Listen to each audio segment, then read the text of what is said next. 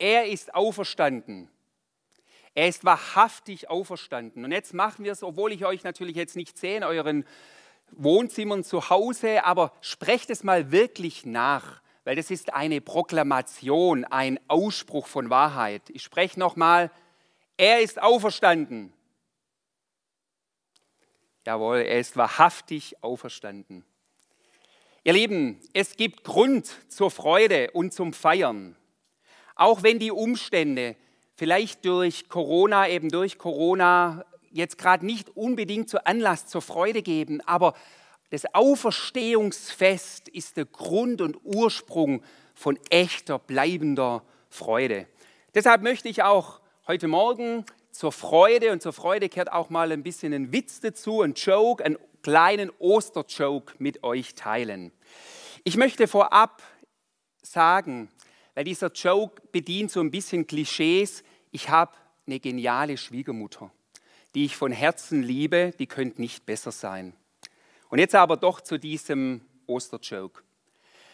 Ein Mann aus Amerika, er lädt seine Ehefrau zu einer Urlaubsreise nach Israel ein.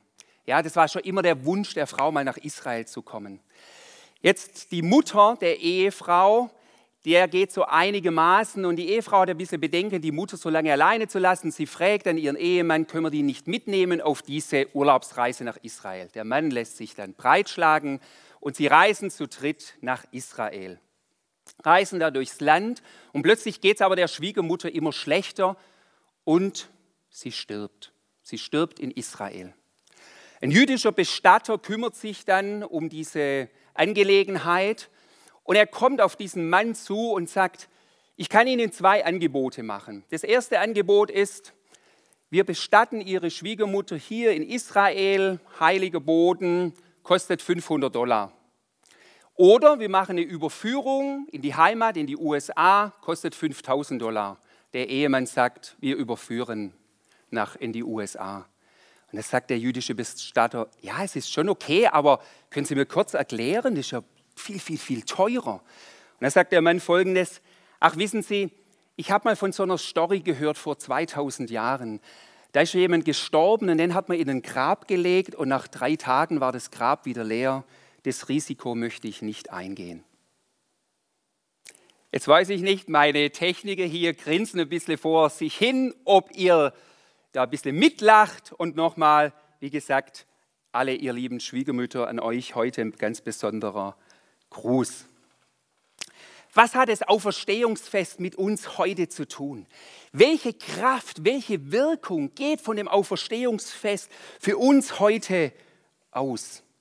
Ostern, in Ostern, am Auferstehungsfest gibt es ja die Tradition, ich weiß nicht, ob das noch überall so ist, ich habe eines mitgebracht, da dürfen die Kinder Osterneste suchen. Und die Eltern verstecken es und ich erinnere mich da auch noch immer an meine Kindheit, waren also insgesamt vier Kinder und mich hat es oft genervt, weil ich oft der Letzte war, der sein Nest gefunden hat und mich hat es dann geärgert. Aber ich habe mir mal die Frage gestellt, werden denn die meiste Freude beim Osternest suchen? Ich glaube, die größte Freude haben die Eltern selber. Sie haben es versteckt und sie lieben es, wenn ihre Kinder suchen und entdecken. Und für mich war das ein Bild, dieses Osternest suchen, das so ein Stück weit das Herz Gottes auch ist.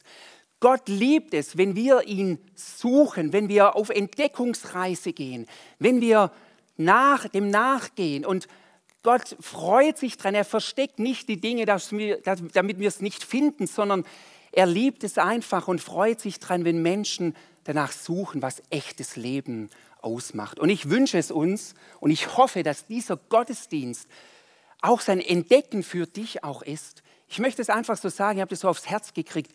Dieser Gottesdienst, dieser Predigt, diese Predigt hat Potenzial, wirklich dein Leben zu verändern. Ich möchte starten mit folgendem Bibelvers. Jesus sagt, einige Zeit bevor er überhaupt den Weg ins Kreuz gegangen ist, sagt folgendes. Ich bin gekommen, in Johannes 10, Vers 10, ich bin gekommen, damit sie Leben haben. Leben im Überfluss. Das spricht Jesus aus. Das sind, die, das sind Worte, die muss man eigentlich zuerst mal auf dem Herzen zergehen lassen. Jesus sagt, ich bin gekommen, das ist meine Absicht, das ist mein Ziel gewesen. Ich bin gekommen, dass Menschen nicht nur mühsam sich durchs Leben rackern. Ja, ich kenne diese Zeiten auch, wir kennen diese Zeiten auch. Aber Jesus ist gekommen, damit wir echtes Leben empfangen. Das ist sein Ziel. Ostern, das Fest der Auferstehung, macht etwas deutlich von diesem Leben, Leben im Überfluss. An diesem Osterfest, an diesem Auferstehungsfest ist dieses Leben in Überfluss begründet. Das Thema meiner Predigt heute lautet Ostern, das Fest der Verwandlung. Ich kann es euch nur noch mal so weitergeben, das, das Auferstehungsgeschehen, das heißt, das ist so eine Power, so eine Power von Verwandlung. Ich will mit euch heute reden über, vor allem über zwei Arten von Verwandlung. Ostern, das Fest der Verwandlung. Es geht um die Verwandlung am Ende unseres Lebens und es geht um die Verwandlung im Jetzt und Hier. Lasst mich starten mit dieser, ich nenne es mal so, großen Verwandlung am Ende unseres Lebens. Es ist doch so, wir alle wissen, wir werden eines Tages sterben. Wir können zwar den Tod verdrängen, aber es ist dennoch eine Tatsache. Ja, vielleicht gerade jetzt in der Corona-Krise, wo man jeden Tag Statistiken, wie viele Menschen sterben in unserem Land, in in anderen Ländern, da kommt einem vielleicht der Tod noch mal auch ein bisschen näher. Was macht es mit mir? Was macht es mit dir, wenn wir diese Zahlen hören? Was gibt dir und mir Hoffnung, wenn wir über unseren eigenen Tod nachdenken? Das, was wir heute feiern, das Auferstehungsfest, das ist meine Hoffnung für den Tag, wo ich weiß, jetzt ist es hier zu Ende. Der Tod hat nicht das letzte Wort, sondern das Leben. Jesus ruft aus in Johannes 11, Vers 25, ich bin die Auferstehung und das Leben. Wer an mich glaubt, wird leben, auch wenn er stirbt. Er wird ewig leben, weil er an mich geglaubt hat und niemals sterben. Das hat Jesus schon vor dem Tod und Auferstehung ausgesprochen. Ich bin das Leben. Wer an mich glaubt, wird leben in Ewigkeit. Ganz ehrlich, ohne diese Auferstehungshoffnung hätte ich im Grunde genommen auf den Friedhöfen, und ich habe schon etliche Beerdigungen gemacht, eigentlich nichts oder nur wenig zu sagen. Aber weil dieser Jesus diesen Tod besiegt hat, können wir sogar an Gräbern, obwohl Schmerz und Trauer da ist. Ja, absolut. Aber wir können sogar Lobpreislieder singen. Wir haben schon öfters an Gräbern das Lied gesungen, auch großer Gott, wir loben dich, weil eben der Tod überwunden ist. Wer sein Leben Jesus anvertraut, wenn er dann von dieser Welt geht, ihn erwartet eine große Verwandlung. In 1. Korinther 15, ein Hammerkapitel. Ich kann es euch nur ermutigen, im Osterfest mal 1. Korinther 15, das Kapitel zu lesen. Da beschreibt der Apostel Paulus die Bedeutung und die Kostbarkeit der Auferstehung. Und er fasst die große Verwandlung folgendermaßen zusammen. Hört euch das mal ganz genau an. Vers 42 bis 45, 1. Korinther 15. Ich fasse das ein bisschen zusammen. Da sagt Paulus, was in die Erde gelegt wird, ist vergänglich, aber was zum neuen Leben erweckt wird, ist unvergänglich. Was armselig ist, wird voll Herrlichkeit. Was schwach ist, wird voller Kraft. Was natürlich war, wird voll des Geistes. Spüren wir hier den Spirit von Verwandlung? Verwandlung pur, vergänglich zu unvergänglich, armselig zu herrlich, schwach zu Kraft, natürlich zu Geist erfüllt. Weil Jesus auferstanden ist, ist für jeden diese Verwandlung möglich. Es ist so wichtig, diese Gewissheit in sich zu tragen. Ich möchte euch kurz teilhaben lassen an einer Situation, da kriege ich fast noch Gänsehaut, wenn ich jetzt heute noch dran denke. Ich habe schon mehrere Menschen beim Sterben begleitet. Und es war vor einigen Jahren eine Frau, knapp über 50, sie lag im, Sterben. Sie war im Krankenhaus, wenige Tage eben vor ihrem Tod. Und ich habe sie noch mal besucht und habe, sie hat gebeten, ob ich jemanden mitbringe, der mit Musik macht in ihrem Krankenzimmer. Und ich habe dann jemand aus unserer Gemeinde mitgenommen. Wir sind da ins Krankenzimmer reingegangen. Ich war schon ja, irgendwie bewegt oder dachte ich, wie wird es wohl? Und wir treten so hinein und es war schon eine komische Stimmung in diesem Raum. Ja, irgendwie wirklich der Raum, ein Stück von diesem Raum des, des, des Sterbens, des Todes. Und dann haben wir angefangen, mit Liedern, mit einfachen Liedern Gott anzubeten. Und ich kann es gar nicht anders beschreiben. Plötzlich ist in diesem dunklen Raum des Sterbens wie, wie ein Licht der Hoffnung vom Himmel hereingebrochen und das, das Krankenzimmer war wie verwandelt, durchflutet von dieser Hoffnung. Verwandlung, die große Verwandlung. Aber es geht noch eben um eine weitere Verwandlung. Es geht um Verwandlung in unserem Leben, in jetzt und hier. Die Auferstehung ist auch eine Kraft, die Verwandlung wirkt im Jetzt und hier. Ich denke, manche kennen vielleicht dieses Zitat, es ist ein bisschen unsicher, wo, wer das geschrieben hat. Ähm, es heißt, dieses Zitat, es geht nicht darum, dein Leben mehr Tage zu geben, sondern den Tagen mehr Leben. Interessante Aussage. Natürlich wünschen wir es uns alle, dass wir auch lange leben. Aber die Frage, die sich hier auf, oder auftut in dieser, in dieser Zitat, ist es, wie kommt Leben in mein Leben hinein? Und jetzt will ich euch in vier kurze Begebenheiten, nur die so antatschen, ja, vier Begebenheiten rund um die Auferstehung Jesu, wo er reingekommen ist in Situationen und wie er Verwandlung gewirkt hat, damit mehr Leben ins Leben hineinkommt. Hör da gut zu. Da ist sicher etwas für dich mit dabei. Erste Begebenheit. Von Trauer zur Freude. Verwandlung von Trauer zur Freude. Maria Magdalena. Maria war eine Jüngerin Jesu.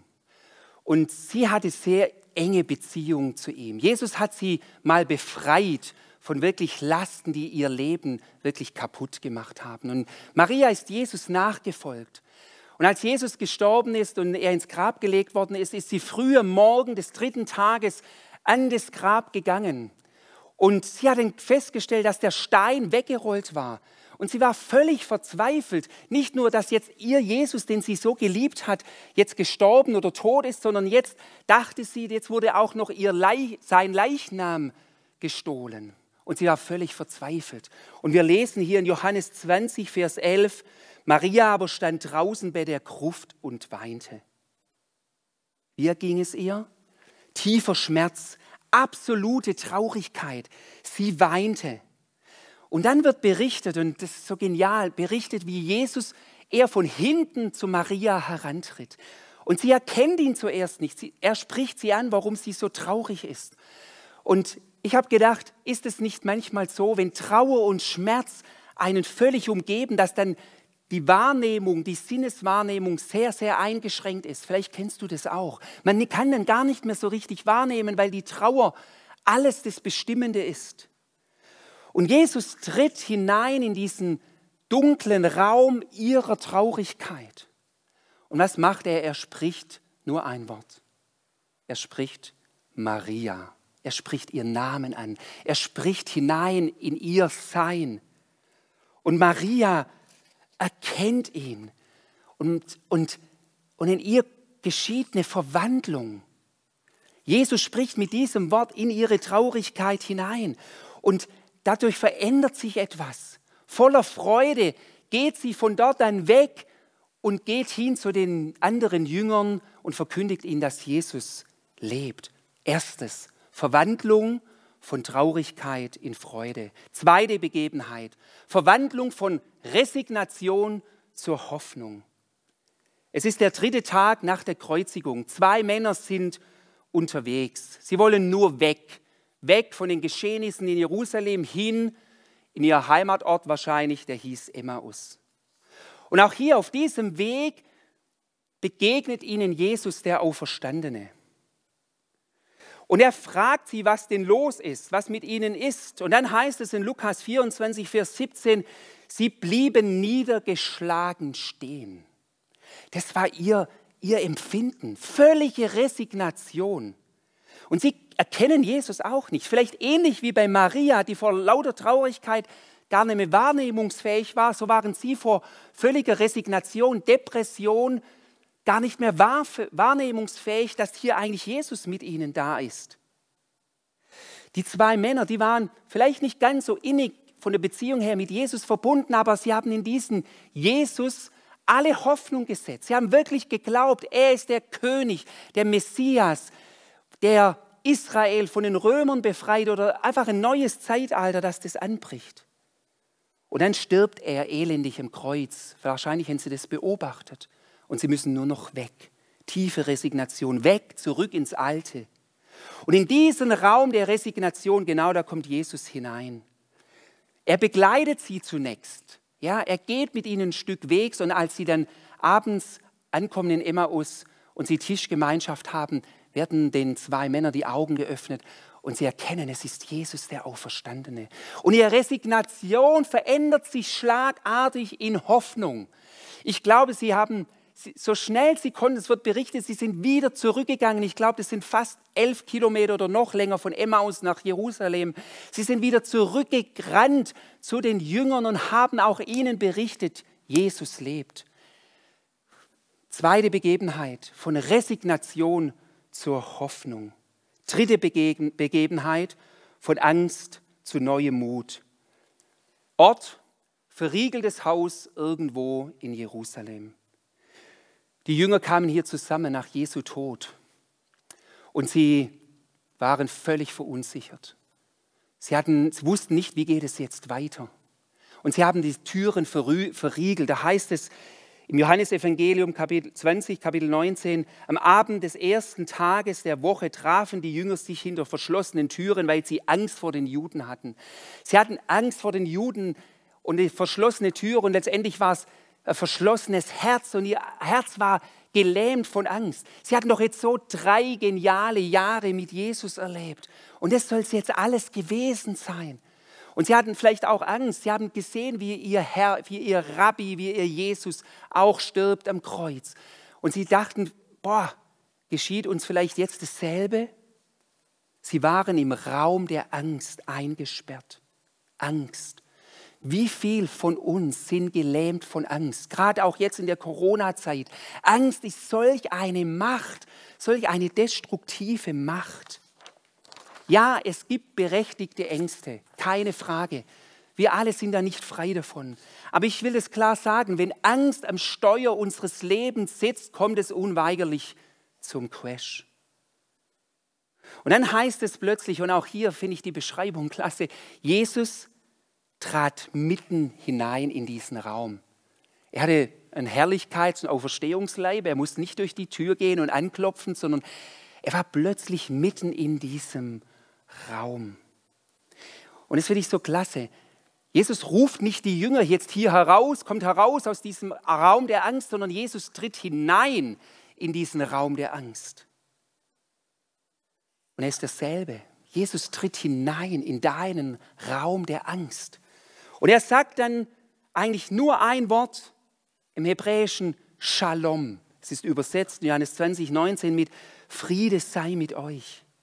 Jesus setzt dieser Angst seinen Shalom, seinen Frieden entgegen. Und der dunkle Raum der Angst wird plötzlich erleuchtet von der Gegenwart des Auferstandenen. Und in die Jünger kehrt Freude und neuen Mut zurück. Eine Verwandlung von Angst zu neuem Mut. Vierte und letzte Begebenheit, von Schuld und Scham zur Freiheit. Ort, See Genezareth. Jesus, der Auferstandene, frühstückt am Ufer am See Genezareth mit seinen Jüngern. Und irgendwann tippt er mal Petrus an und sagt, Petrus, komm, so stelle ich es mir vor, ist nicht ganz so beschrieben, aber Petrus, komm, lass uns mal einen Spaziergang machen. Wir müssen noch was bereden. Bei Petrus war die Auferstehungsfreude noch nicht volle Kanne durchgebrochen. Da war noch etwas, was sein Herz belastet hat. Es ist Schuld und Scham. Petrus hat ja Jesus verleugnet dreimal. Und es war noch nicht bereinigt, es war auf seinem Herzen. Und Jesus, und ich stelle mir das so vor, Jesus nimmt Petrus so, legt vielleicht seinen Arm um, ihn und sie reden miteinander. Und sie reden gar nicht so sehr über das Versagen, sondern über die Beziehung. Jesus fragt ihn, Petrus, liebst du mich? Und durch das Gespräch wird die Beziehung zwischen Petrus und Jesus erneuert. Petrus erlebt durch die Begegnung mit dem Auferstandenen, wie Schuld und Scham verwandelt werden zur neuen Freiheit. Ist es nicht genial? Vielleicht bedrückt dich Schuld und Scham. Irgendwas ist deinem Leben passiert, das ungut lief und es hängt dir noch nach. Hey, Jesus will es verwandeln. Lass mich diese vier Begebenheiten noch mal kurz zusammenfassen. Begebenheiten der Verwandlung im Jetzt und Hier durch den Auferstandenen.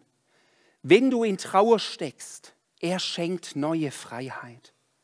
Wenn du in Resignation, wenn dich Resignation umgibt, er gibt dir neue Hoffnung. Wenn dich Angst gefangen hält, er gibt dir neuen Mut, neue Kraft. Wenn Schuld und Scham dich lähmt, er führt dich hinein in Freiheit. Ich habe meine Predigt genannt, die Kraft der Verwandlung, Ostern, das Fest der Verwandlung. Mir ist in der Vorbereitung folgender Vergleich gekommen. Ich habe hier für euch einen schönen kleinen Schmetterling mitgebracht. Ein bisschen klein, ich hoffe, ihr könnt es erkennen. Ein Schmetterling, ein wunderbares Geschöpf Gottes. Es ist klasse, Schmetterlingen zuzuschauen, wie sie umherfliegen. Aber ein Schmetterling war bevor er zum Schmetterling wird, eine Raupe. Und eine Raupe ist ja ein Geschöpf, das sich eher ein bisschen mühsam durch, durch ihr Leben schleppt.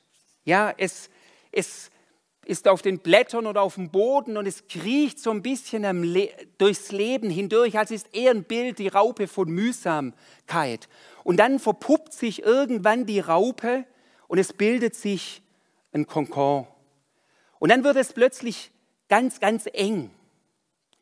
Und in dieser Verpuppung, in diesem Kokon, da geschieht schon in dem eine Verwandlung. Und dann kommt endlich irgendwann so ein wunderbarer Schmetterling zum Vorschein. Der Kokon bricht auf. Man nennt es ja Metamorphose, Verwandlung. Das ist auch ein Prozess. Es geht nicht von heute auf morgen. Vielleicht empfindest du dein Leben, als wäre es wie eine Raupe kriechend. Es ist mühsam. Oder vielleicht empfindest du dich wie im Kokon drin, wo es brutal eng ist und dir fast die, die Luft zum Atmen wegbleibt. Wisst ihr, vor Jesu Grab, das ist auch das Bild, das Grab ist zugeschlossen, eng. Aber Auferstehung heißt, der Stein ist weggesprengt, weggerollt.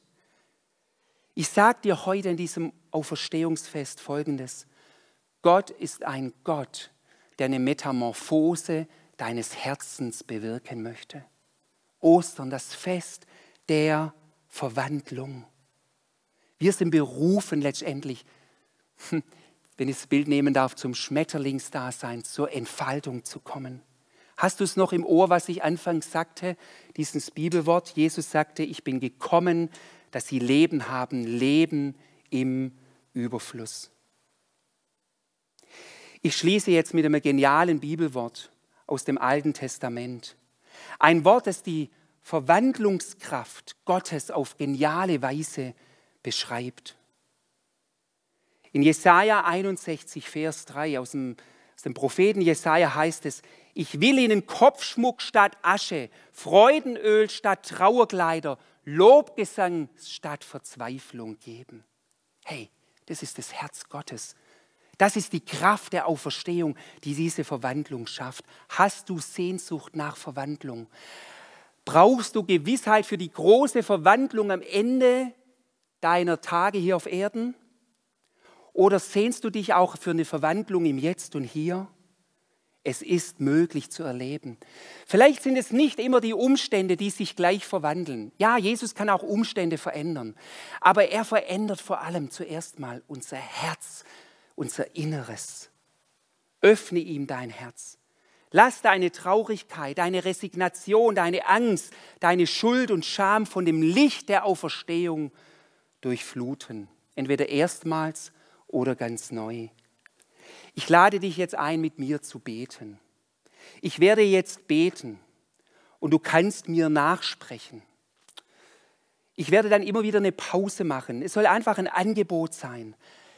Und ich glaube, dass durch dieses Gebet echt Gott etwas in deinem Herzen verändern möchte. Lasst uns vertrauen, dass Gott durch seinen Geist, durch die Kraft seiner Auferstehung auch unsere Herzen verändert bewegt, wie er es damals bei den Menschen auch getan hat.